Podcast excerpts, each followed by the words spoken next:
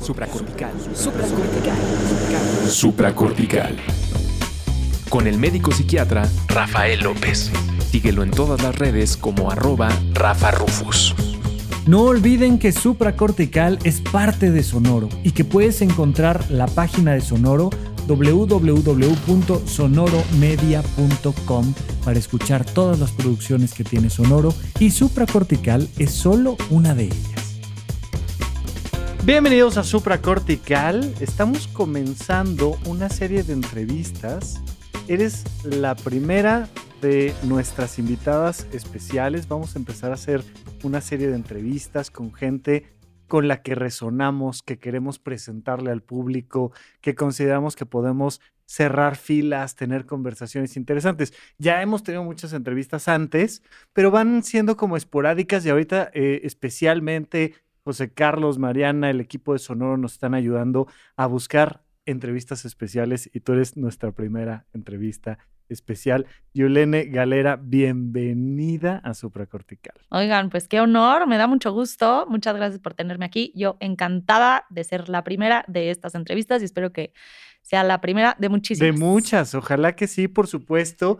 Y digo, me gustaría ahorita que con tus propias palabras te presentes un poco con el público de Supracortical, pero nada más decir que te dedicas a una de las cosas que considero yo más importantes en los temas vocacionales de la humanidad, que es la motivación. O sea, movernos a todos, supongo, incluyéndote el motivarte tú a ti, a, decían en Puentes, a hacer de este mundo un lugar más buena onda.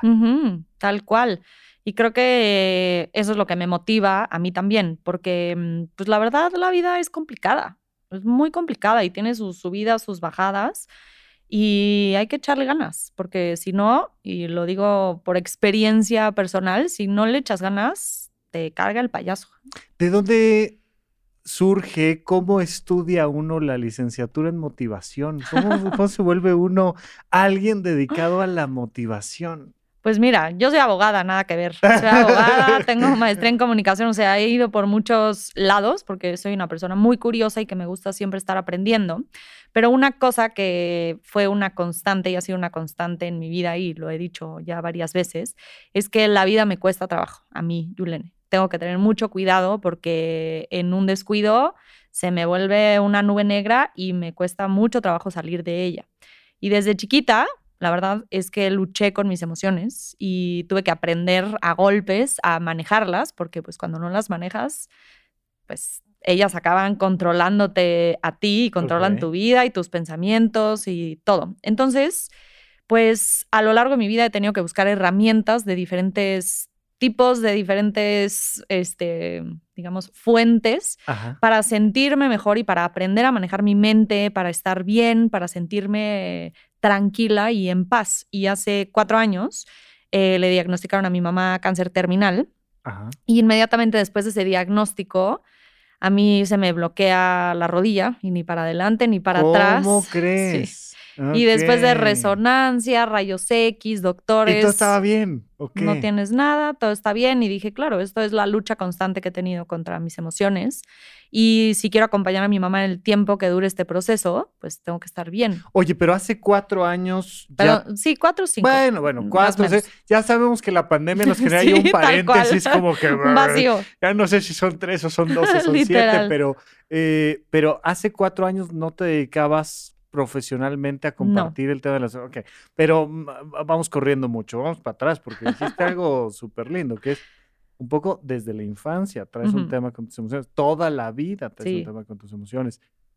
Eh, ¿Cuáles son esos primeros recuerdos donde tú te diste cuenta que había una cosa dentro de ti que te movía el tapete y hacía como sus propios estragos en ti? Pues mira, la verdad es que me costaba trabajo no, más bien estar tranquila.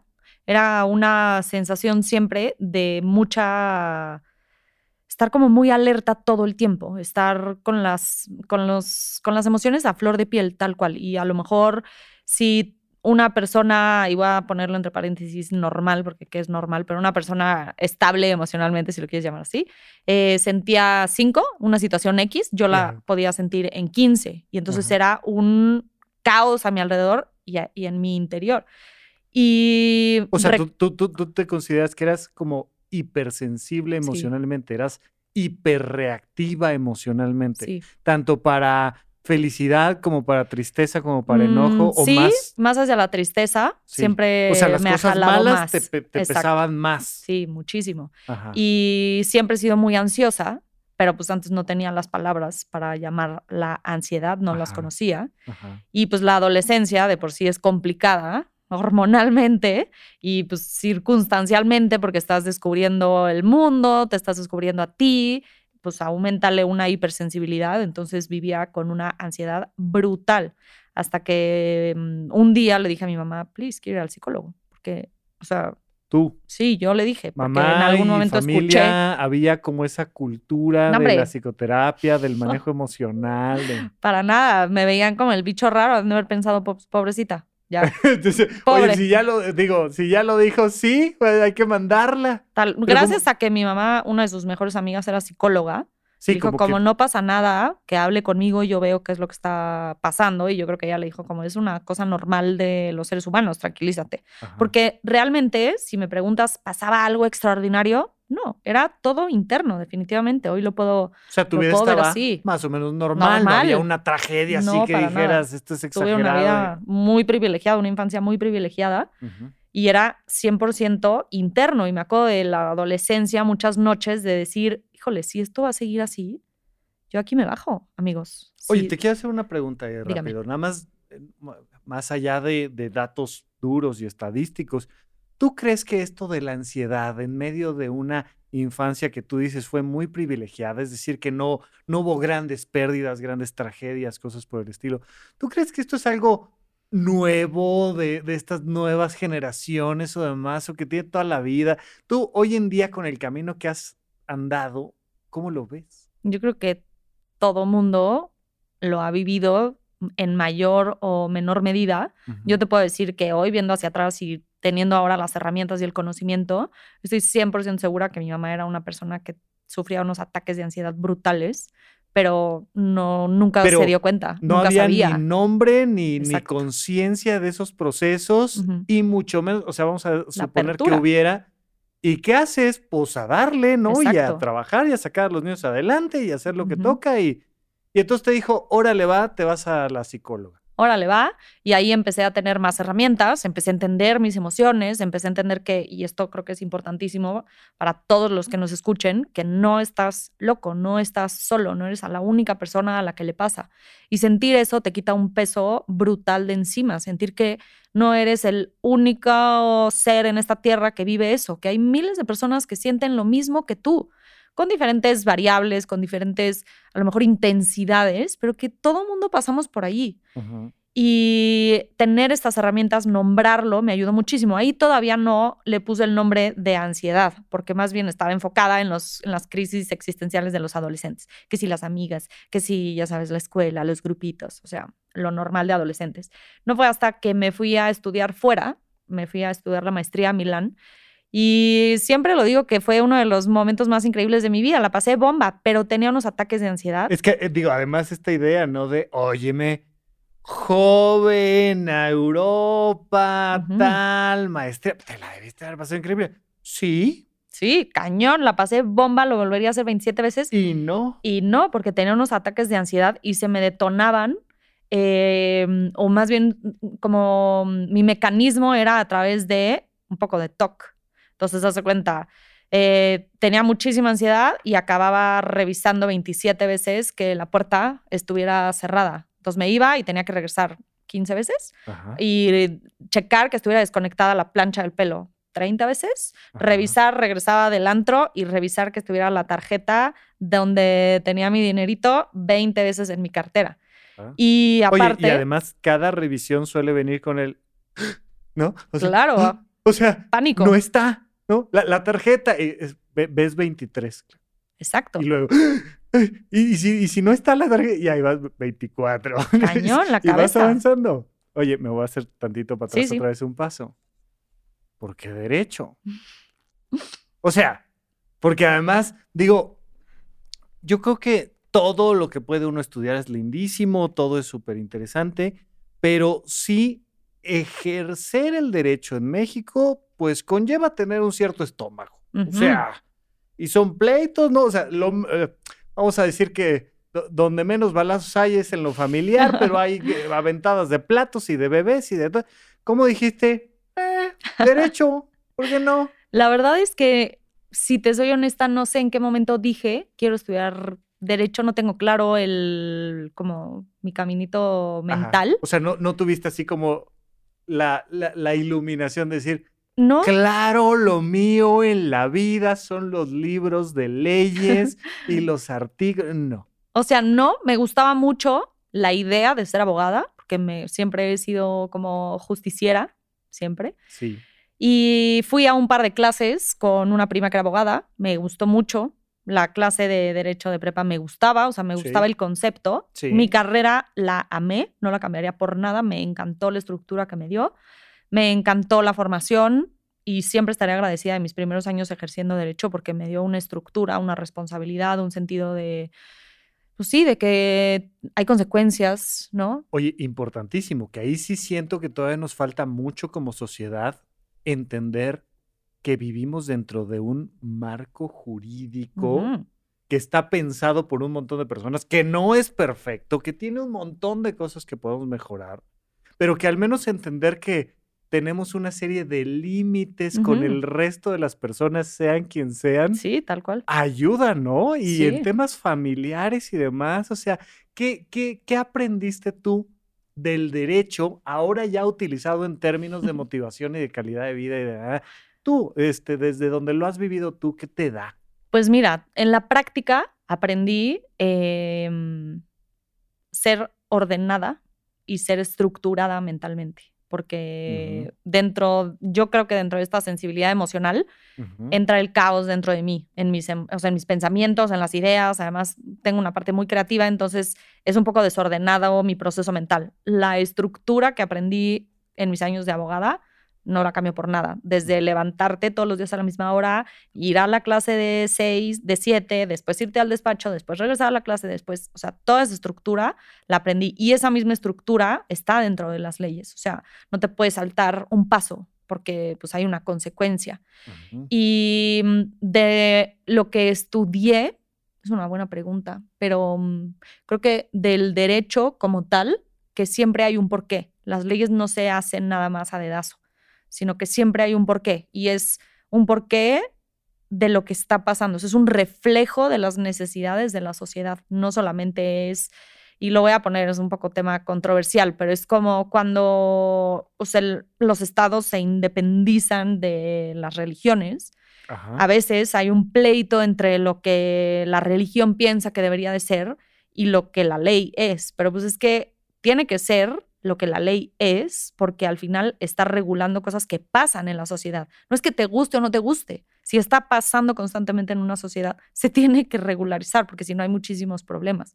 Entonces creo que eso es lo que me llevo, que siempre hay un porqué detrás y no nada más es porque a alguien se le ocurrió. Sí, porque además finalmente digo, la, la religión, ¿no? La palabrita religión, que me gusta mucho la palabra, que significa religar, ¿no? Volver a unir esto que ha sido separado, pero tiene una estructura de verdad que está alineada a lo que el libro sagrado dice, sea cual sea este libro sagrado, que se escribió hace tanto. Y las leyes, pues en teoría son acuerdos entre nosotros que pueden ir adaptándose a decir, oigan, oigan, pues es que sí estaba muy padre como lo habíamos pensado, pero no habíamos considerado esto, un tema de género, un tema de límites, un tema de recursos, un tema económico, y tenemos que readaptarnos y hacerlo mucho más rápido. Y ahí la separación tiene como un sentido mayor. Tal ¿no? cual. Y eso lo veo reflejado también. Es muy chistoso que parece que no están ligados, pero precisamente así es como debe de ser la mente humana y así es como debemos de ser nosotros, según lo que yo creo. Adaptarte, ir cambiando, ir abriéndote, ir amoldando tu pensamiento. No quiere decir que, que seas manipulable. Más bien es, si cambia el mundo, tú también tienes que cambiar. Sí, más bien flexible, más que Exacto, manipulable. ¿no? Exacto, tienes que ser flexible. Y aunque las leyes pareciera que no son flexibles porque no hay, no hay puntos intermedios, pues precisamente ese es el trabajo de, por un lado, del abogado, encontrar ese punto intermedio, encontrar ese punto que te sirve a ti para darle la vuelta, pero también quienes hacen las leyes y quienes hacen las normas es flexibilizar o adaptarse a lo que está pasando alrededor. Entonces creo que eso lo veo reflejado también en la parte emocional. Te tienes que adaptar, porque si no te rompes, literalmente. No, y estaba viendo parte de tu contenido en Instagram, que además el nombre me parece muy lindo, ¿no? Este, se traduce así como, como estas flores salvajes. sí, se escucha horrible, más. pero sí. Es- es- está muy padre eh, y me recuerda mucho un libro de Madonna, un libro infantil. Se Órale. llama Flores Inglesas. Ahorita lo platicamos, pero, pero mucho de tu contenido habla sobre el tema de los límites. y Yo Ujú. creo que algo que nos permite esta vinculación entre el derecho y la psicología es decir, a ver, los seres humanos requieren límites Ujú. para tener buenos acuerdos, ¿no? Y los abogados frecuentemente dicen, más vale un, un mal acuerdo que un buen pleito. Cla- ca- claro, sí, definitivamente. Y los límites a veces se nos olvidan que, y sobre todo creo yo que en las sociedades latinas nos cuesta del doble poner límites. No estamos acostumbrados a decir no, a decir hasta aquí, a decir esto hasta atrás no me gustó, porque somos muy sensibles y somos como muy eh, de todos juntos y tenemos esta idea romántica de... Que, que- que el amor es romper los límites. Exacto, sí, que más bien que el amor es no tener límites. No tenerlos. Una de los, o sea, los posts o los reels que más controversia causan son, por ejemplo, los que hablan sobre la familia, sobre cómo ponerle límites a los papás, cómo ponerle límites a los hijos, porque inmediatamente se traduce a qué egoísta, de verdad, ¿eh? Lo puedes El- leer los el- comentarios. El, ay, ¿cómo, ¿cómo le voy a hacer eso a mis papás. a mi mamá, a mi papá, a mi hijo, a mi hermano, a mi qué? Tal Terminas no poniéndole límites a nadie. Tal cual, y además, ¿por qué poner límites? Pero esta es la creencia que tenemos ahí metidísima. ¿Por qué ponerle límites a tu papá significa ser egoísta? ¿Por qué significa ser una peor hija de la existencia o que no lo quieres? Al revés, porque lo quieres y lo amas y porque quieres que esa relación sea sana, que sea armoniosa, que sea amorosa, quieres esos límites, pero no sabes cómo se deja ir la gente. Por culpa tuya, por gente como tú, eh, la sociedad está como está. Perdón, no sabía Perdón, yo que no era sabía mi que los culpa. límites eran lo que causaba esto. O sea, Ok, entonces entras a derecho, te da esta estructura. ajá. eh, es muy curioso que le pedimos a nuestros adolescentes, porque además les contamos esta historia de que eso que van a elegir ese año de qué van a estudiar es a lo que se van a dedicar el resto de su vida, ¿no? Rarísimo eso, pero bueno. Interesantísimo. En la adolescencia uno no sabe ni cómo tomar la decisión. Pero luego te fuiste a hacer una maestría. Esa sí ya la pensaste un poquito más, Sí. estoy seguro. ¿Maestría Y en qué? en comunicación, en cosas, en comunicación del- de, marcas de lujo. Ah, ah, ok. ¿Cómo pasas de, ¿no? Este derecho, vamos a llamarle general, de estudiar leyes a maestría en comunicación para temas de marcas? Desde esto estaba en bueno. Eh, bueno, de la verdad de derecho, nunca me arrepiento porque me encantó mi carrera. La práctica no me gustó. No, No. era nada lo que yo me imaginaba que iba a ser. No. Me aburrió como nunca en mi vida. Ajá. Y siempre he tenido esta parte creativa muy fuerte en mí. Y empecé a interesarme mucho por la moda, las revistas, escribir. Y ahí, mm, digo, hoy lo digo con amor hacia mí, pero me faltó un poquito de indagar más sobre qué era lo que me gustaba de eso y qué era lo que no. Pero bueno, me encantaba esta parte de creativa, de la moda, y me empecé a clavar en revistas. Encontré un trabajo ahí de medio tiempo de eh, asistente de- en una revista, me encantó.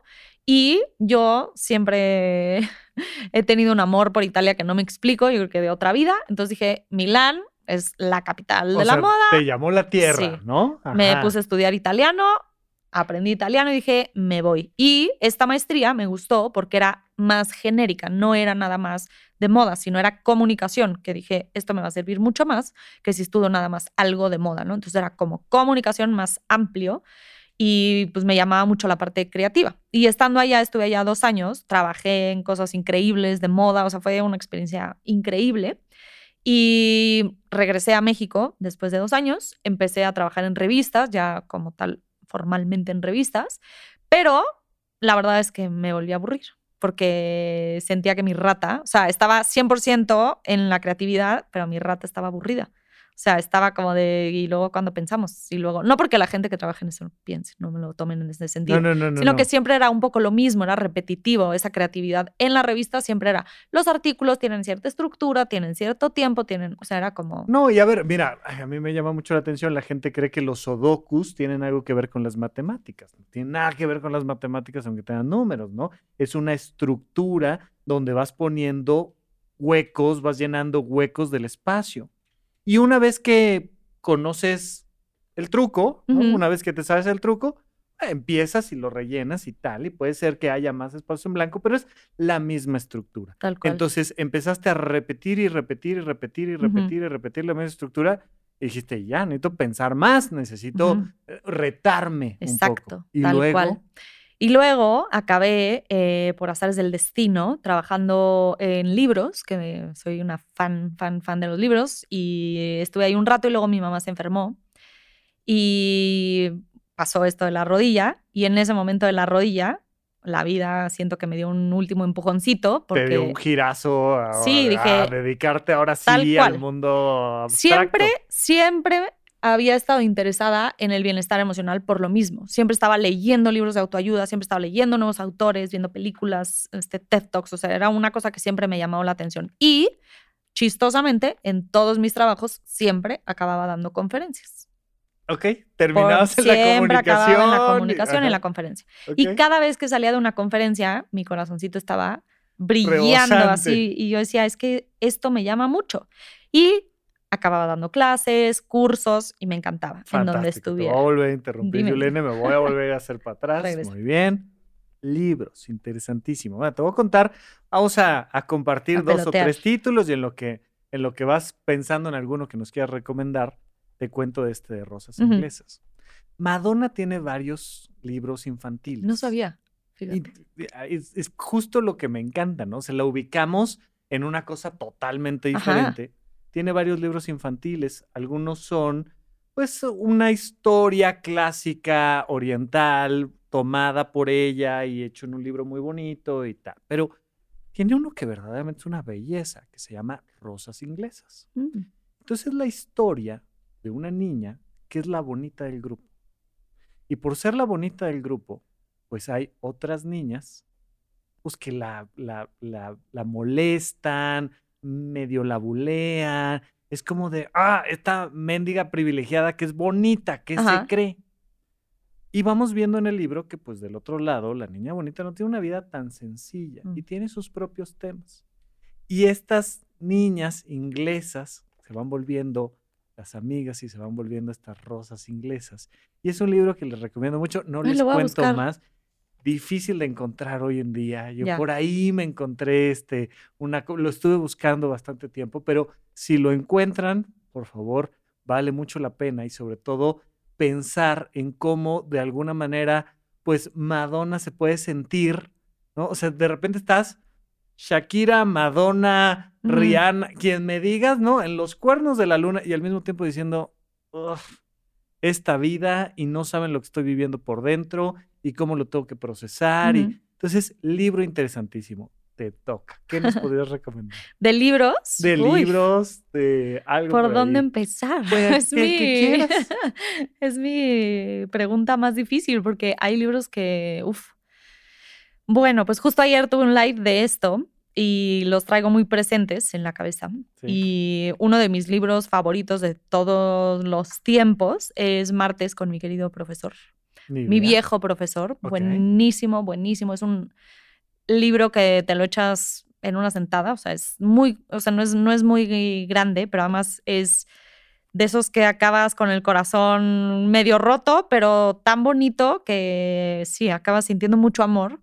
Y es la historia de un viejo profesor que está enfermo y su estudiante de hace muchos años regresa por su propia vida porque está en una crisis existencial, lo busca porque en su momento fue un gran mentor para él. Y lo busca y se da cuenta que está enfermo y pues ya está en las últimas, no me acuerdo qué enfermedad tiene, pero está en las últimas y es un shock para él pensar todo el tiempo que perdió por no estar al pendiente y todo lo que lo separó de él, siendo que no eran cosas tan importantes o que dejó pasar tanto tiempo eh, sin estar en contacto. Pero entonces regresa y todos los martes lo va a visitar y son las pláticas que tienen. Divino, ese, ese es de mis libros favoritos. Y uno nuevo que lo leí el año pasado, que fue de esas joyas que no, no entiendo cómo no sabía que existía, que se llama Persona Normal, de Benito Taibo una gozada, que es de un joven, un adolescente que pierde a sus papás y se va a vivir con el tío Paco, pero el tío Paco está loco, pero loco divertidísimo, de que en serio hacía mucho no soltaba la carcajada a la mitad de un libro. No me digas. Porque el tío Paco se le ocurren una cantidad de cosas que dices, qué, qué delicia, uno, ser más como el tío Paco, que a pesar de cualquier situación que estés viviendo, puedes vivirla desde la alegría siempre. Y dos, qué padre buscar personas como el tío Paco en tu vida, personas que te alimenten, personas que te impulsen, que te llenen de cosas lindas. Entonces ese también es una joya, persona normal de Benito Taibo. Me encanta, muchas gracias por las recomendaciones. Entonces te empiezas a dedicar al tema de los libros, viene el tema de tu mamá, ya traes una cierta experiencia con el manejo de tus emociones, con tu creatividad, o sea, ya no era esta niña que empezó a estudiar derecho, y sin embargo viene el diagnóstico y la rodilla te dice, híjole, así ya no podemos seguir adelante, así ya no podemos caminar. ¿no? Me, me, me, llama mucho la atención cómo, cómo mucha gente le ha buscado estos simbolismos a las somatizaciones que va teniendo nuestro cuerpo y entonces cómo traducimos nuestras emociones en una cosa física para ver si así entiendes. Tal cual. Y entonces pega en la rodilla y luego... Y luego, pues dije, necesito hacer algo, ya es el momento de que enfrente estos monstruos que tengo dentro emocionales, porque pues quiero estar con mi mamá el tiempo que le quede en esta tierra, entonces no puedo estar con ella si no me puedo mover, literal. Entonces, pues regresé a terapia, me empecé a empapar de todo lo que tenía que ver con las emociones, empecé a leer, empecé a meditar, empecé a entender más la relación entre los pensamientos, las emociones, las creencias.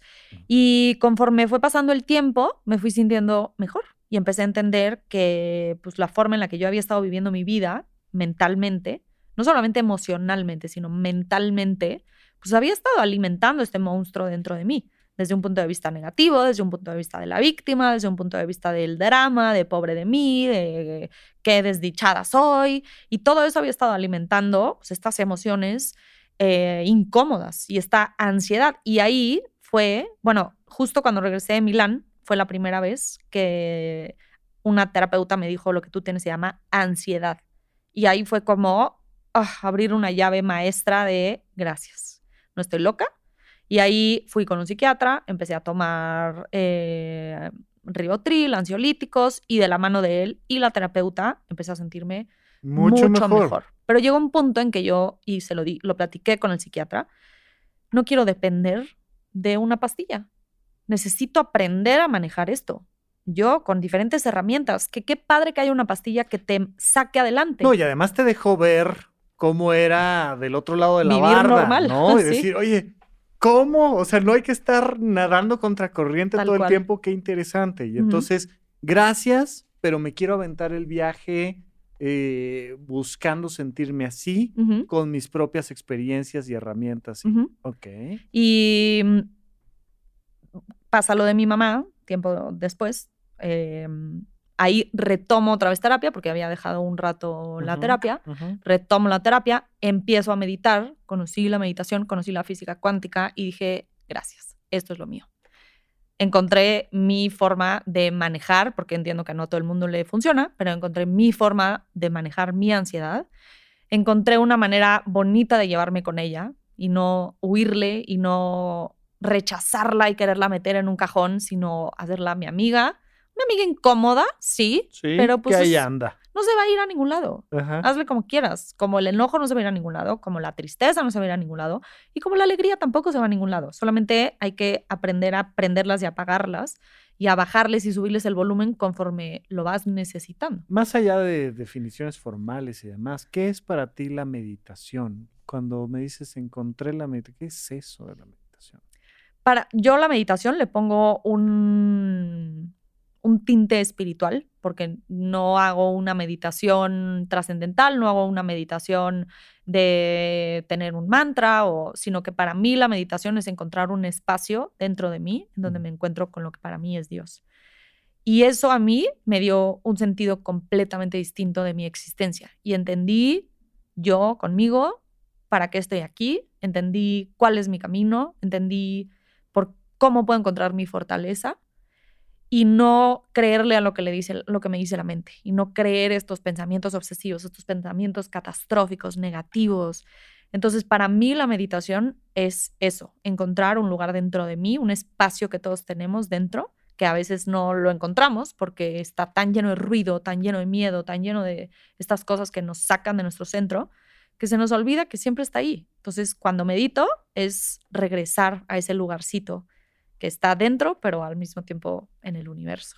Yo creo que mucho de lo importante que nos da el derecho es poner en papel y con palabras los acuerdos que estamos teniendo, porque si no, se nos olvida a qué hora dijimos que íbamos a llegar, qué iba a pasar si no llegábamos, tal, tal, tal.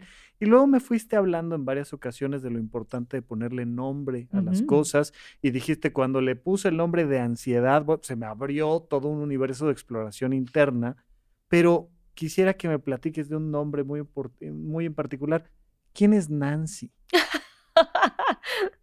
Nancy es la personita que vive dentro de mi cabeza, mi juez interno, que pues he pasado mucho tiempo tratando de detectar esa vocecita, porque antes de todo este camino yo creía mis pensamientos y creía todas esas veces que me decía, estás horrible, qué tonta, eh, nunca lo vas a lograr, nadie te quiere. Y yo creía que eso era mío y entonces como crees que es tuyo, le crees absolutamente, esa es la verdad. Y conforme fui estudiando, me di cuenta que la voz de tu juez interno no es tu voz, sino son todos esos mensajes que vas adquiriendo a lo largo de tu vida y que al escucharlos constantemente, pues los vas apropiando y te los vas haciendo como tuyos. Y en alguna de mis lecturas, en alguno de mis estudios, encontré que ponerle un nombre a tu juez interno te ayuda a desasociarte ¿Sí se dice desasociarte? Nunca sé si se dice desasociarte. o disociarte. Disociarte, Te ayuda a hacerte hacia atrás y decir, ah, ¿sabes qué? Hoy no te voy a escuchar. Hoy elijo que eso que me estás diciendo no lo creo. Y por lo menos poder ponerle una voz te ayuda a bajarle el volumen y entender que no siempre está ahí para meterte el pie que viene desde el miedo, viene desde la ansiedad, viene desde, híjole, ¿te acuerdas que nos lastimaron horrible esa vez en quinto de primaria? Acuérdate, no queremos que nos vuelva a pasar eso. Entonces, Nancy, le puse un nombre porque hay que ponerle nombre, hay que ponerle identidad, hay que ponerle todo para que sea mucho más fácil decir, ay, está Nancy hablando. Oye, y si, y si alguna Nancy lo está escuchando, le, pueden, poner le pueden poner Yulene a su voz interna, no pasa nada. No pasa nada. El chiste es que sea un nombre que digas, hija Sí, lo que te ayuda, te ayuda como a, a verla a los ojos, a materializarla muy entre comillas. Tal cual. Pues la película está de Luca, precisamente eso, el silencio Bruno. Literal, el Bruno tienes en la cabeza un Bruno. Le puedes poner como tú quieras. Lo importante es que sea fácil de distinguir. Y conforme le vas poniendo personalidad, le vas poniendo nombre, te das cuenta, es muy chistoso, te das cuenta qué situaciones hacen que Nancy esté arañando y esté pataleando y qué situaciones está calladita en el rincón y qué situaciones anda ahí de sarcástica. O sea, es muy chistoso como al ponerle una personalidad, y a veces parece una locura y parece que eres esquizofrénico, pero en realidad te ayuda a encapsular esos pensamientos o esos eh, mensajes internos que tanto daño hacen. ella es Nancy. Ella es Nancy y te ha ayudado muchísimo, pero además es que esta parte me parece muy importante, lo, lo comento yo frecuentemente, que es que me dicen, oye, ¿pero esto es miedo o es ansiedad? ¿y, y, para ti qué es? O sea, ¿cómo se llama para ti? Se puede llamar rojo y azul o se puede llamar como tú quieras, pero algo que te ayude como a resonar desde ahí. Y decías hace rato que cuando te subes a platicar, a comunicar y lo haces frente a un grupo, te bajas con el corazón retórico, pero, pero, eh, eh, pero justamente, retórico quise decir, pero justamente eh, estaba viendo tu contenido que dices, ajá, y entonces Nancy aplaude un ratito y luego empieza con él. Hola, oye, este, pero te fijaste, pero viste, pero no sé qué ver. Claro. Pero, pero a pesar de eso, has continuado en el tema de la comunicación. Porque no puedes, y eso es lo que he aprendido, no puedes dejar que te gane. Porque si dejas que te gane, le diste las llaves de tu vida tal cual, a esos miedos, a esas ansiedades. Entonces, he aprendido a lo largo de estos años y creo que The Wildflowers es lo que me ha dado y siempre estaré agradecida si sigo en esto o no sigo en esto, da igual. Siempre estaré agradecida que me ha enseñado que está bien hacerlo a pesar del miedo, a pesar de la ansiedad. Y hay conferencias, me pasó hace justo el año pasado que me invitaron a, una, a un congreso de doctores. Y los primeros dos doctores que pasaron antes de mí hablaron de cosas, o sea, Sí, sí, sí. y además cuando los presentaron así de... De la "Maestría molécula, de la en-". mitocondria, Sí, de- sí. de agarrar- No, y maestría en Harvard y doctorado en Stanford y yo... Deja que digan que soy abogada, pero luego este, maestra en comunicación, pero luego ahora se dedica a hacer reels. Sí, sí, sí. Y estaba yo, te diré, apanicada antes de entrar. ¿De qué voy a decir? ¿Qué oso? Me van a ver como la escuincla que se dedica a jugar a ser conferencista. Pero entonces después dije, ¿y qué? Y luego, Ah, pues está bien, Nancy, soy la que se dedica a ser conferencista, pero chance es lo que necesitan escuchar ahorita. Y con que a una persona le sirva lo que escuché el día de hoy en mi conferencia, me doy por bien servida. Además, me encanta hacerlo. Entonces empiezo a dialogar con ella desde un lugar de, pues sí, mira, chance y piensan que qué ridícula. Me da igual, a mí me gusta y la paso bien. Y entonces le quitas el poder a este miedo, a este monstruo, a este, eh, pues sí, ansiedad, no sé cómo decirle, que te paraliza, porque entonces piensas, ok, la solución es no hacerlo. ¿Cuántas claro. cosas sí, no claro. haces? O sea, la- si la solución es no hacerlo, al final caes en que la solución mejor es morirme. O sea, pues, o sea. Exacto, entonces te la vas ¿para a pasar la vida así, aquí? tal Ajá. cual. Y entonces pienso, ok, ¿qué es lo peor que puede pasar? ¿Qué es lo peor? Y luego pienso, ¿cómo te vas a sentir en dos meses si no mandas ese mail, si no mandas esa propuesta? ¿Cómo te vas a sentir si no lo intentaste?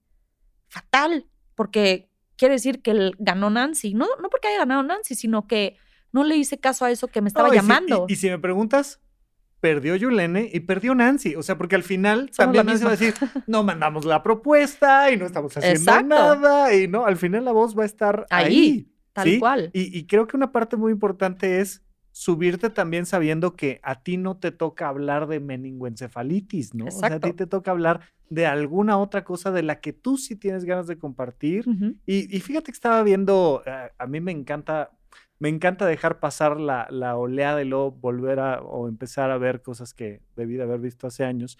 Y estoy viendo em, eh, Comedians in Cars con Jerry Seinfeld, está ahí en Netflix. Ajá. Y entonces Seinfeld pasa en un carro muy padre, curioso, por algún otro comediante, en este caso, si mal no recuerdo, era Jamie Fallon, y, y le dice, le dice, oye Jimmy, ¿y no te pasa que en lo que entras al escenario desde minutos, horas antes, dices, ¿qué estoy haciendo aquí?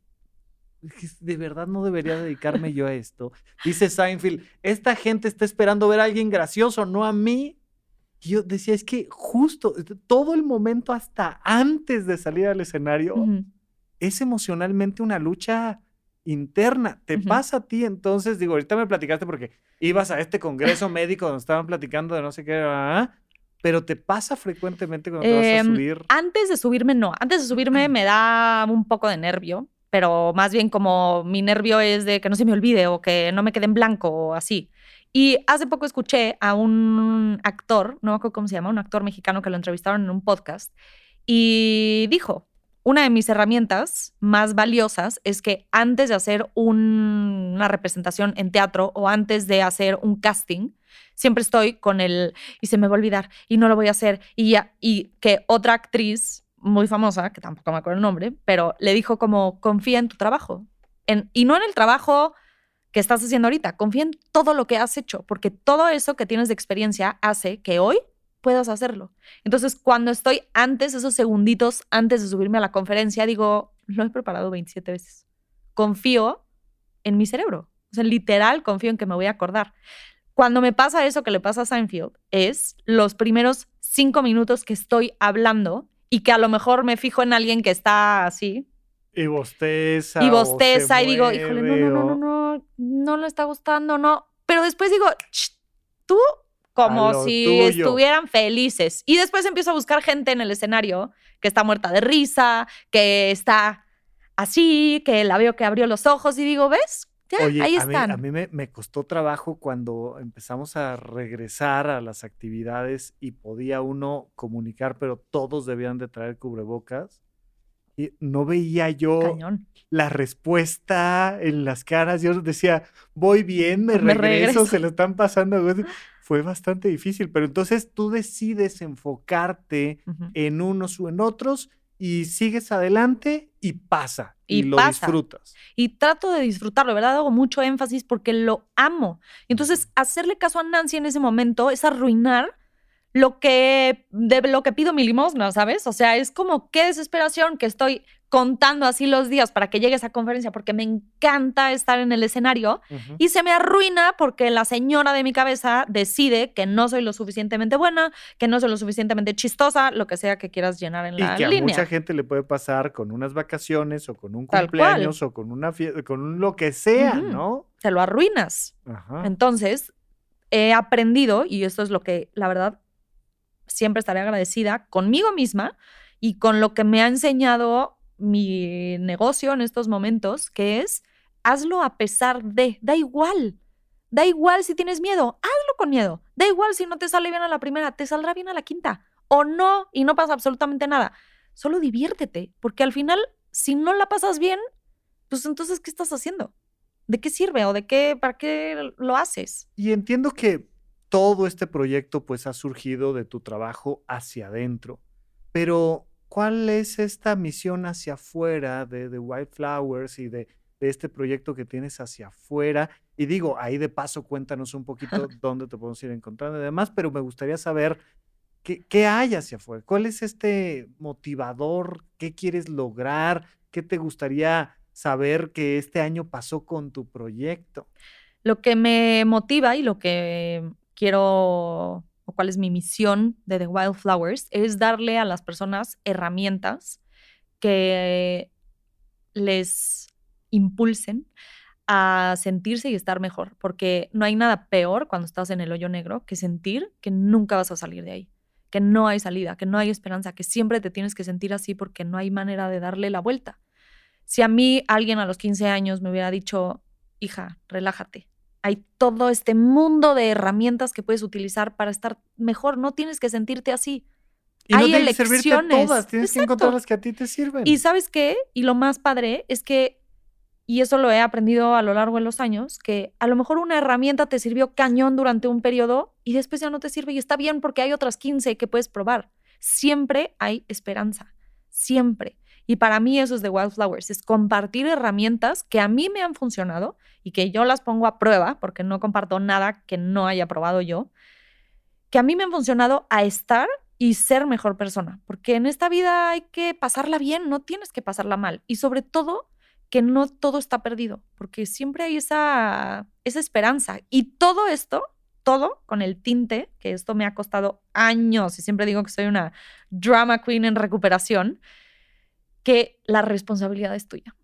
Está en ti. Nadie va a venir y decirte, mira, Rafa, te veo mal, Ajá. te voy a ayudar a ti, yo voy a hacer el trabajo por ti. Ojalá se pudiera, ojalá alguien más pudiera hacer el trabajo por ti, pero si no te sales de ese rol de víctima, no hay manera, y te lo dice una víctima en recuperación, que, o sea, no sé si algún día dejaré de serte víctima, pero es muy difícil darte cuenta y es muy difícil aceptar la responsabilidad de tu vida. Entonces, desde ahí parto siempre en las herramientas que comparto en The Wildflowers, de tú eres el responsable de tu vida. Tú decides si la pasas bien o la pasas mal.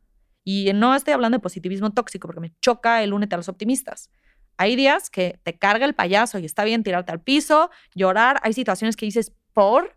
O sea, ¿por qué estoy viviendo esto? Pero aún en esas situaciones, siempre tienes la elección de quedarte ahí, hacerte tu hoyito ahí más grande o buscar ayuda, salir, buscar herramientas, ver hacia afuera. Me encanta. Yulene, ¿dónde te podemos encontrar?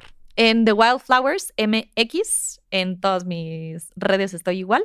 Y si buscan también Yulene Galera, que a lo mejor es más fácil, también luego, Sale luego le sale The. Wildflowers. Y estoy en TikTok, en Instagram y, bueno, y Facebook, pero Facebook no soy Facebook muy... ya, ya. No soy muy activa, la verdad. No, ya, ya eh, eh, subimos el contenido ahí, qué Exacto, gusto, sí. pero véngase para acá, platicamos en otro espacio. Exacto, padrísimo. tal cual. Yulene, muchísimas gracias, gracias por venir, invitadísima cuando quieras a platicar Muchas gracias. de todos estos temas y pues nada, aquí en Supracortical estás invitada. siempre. Ay, muchas gracias y gracias a todos los que nos escucharon y un placer estar aquí compartiendo. Bye. Gracias por escuchar Supracortical. En verdad me interesa muchísimo conocer tu opinión sobre este episodio o cualquier otro que quieras platicarme. Puedes encontrarme como arroba Rafa Rufus en Twitter, en Facebook y en Instagram. Quiero darte las gracias por escuchar Supracortical y sobre todo por suscribirte y seguirme donde sea que estés escuchando este programa y así te puedes enterar todo el tiempo de nuestros próximos estrenos.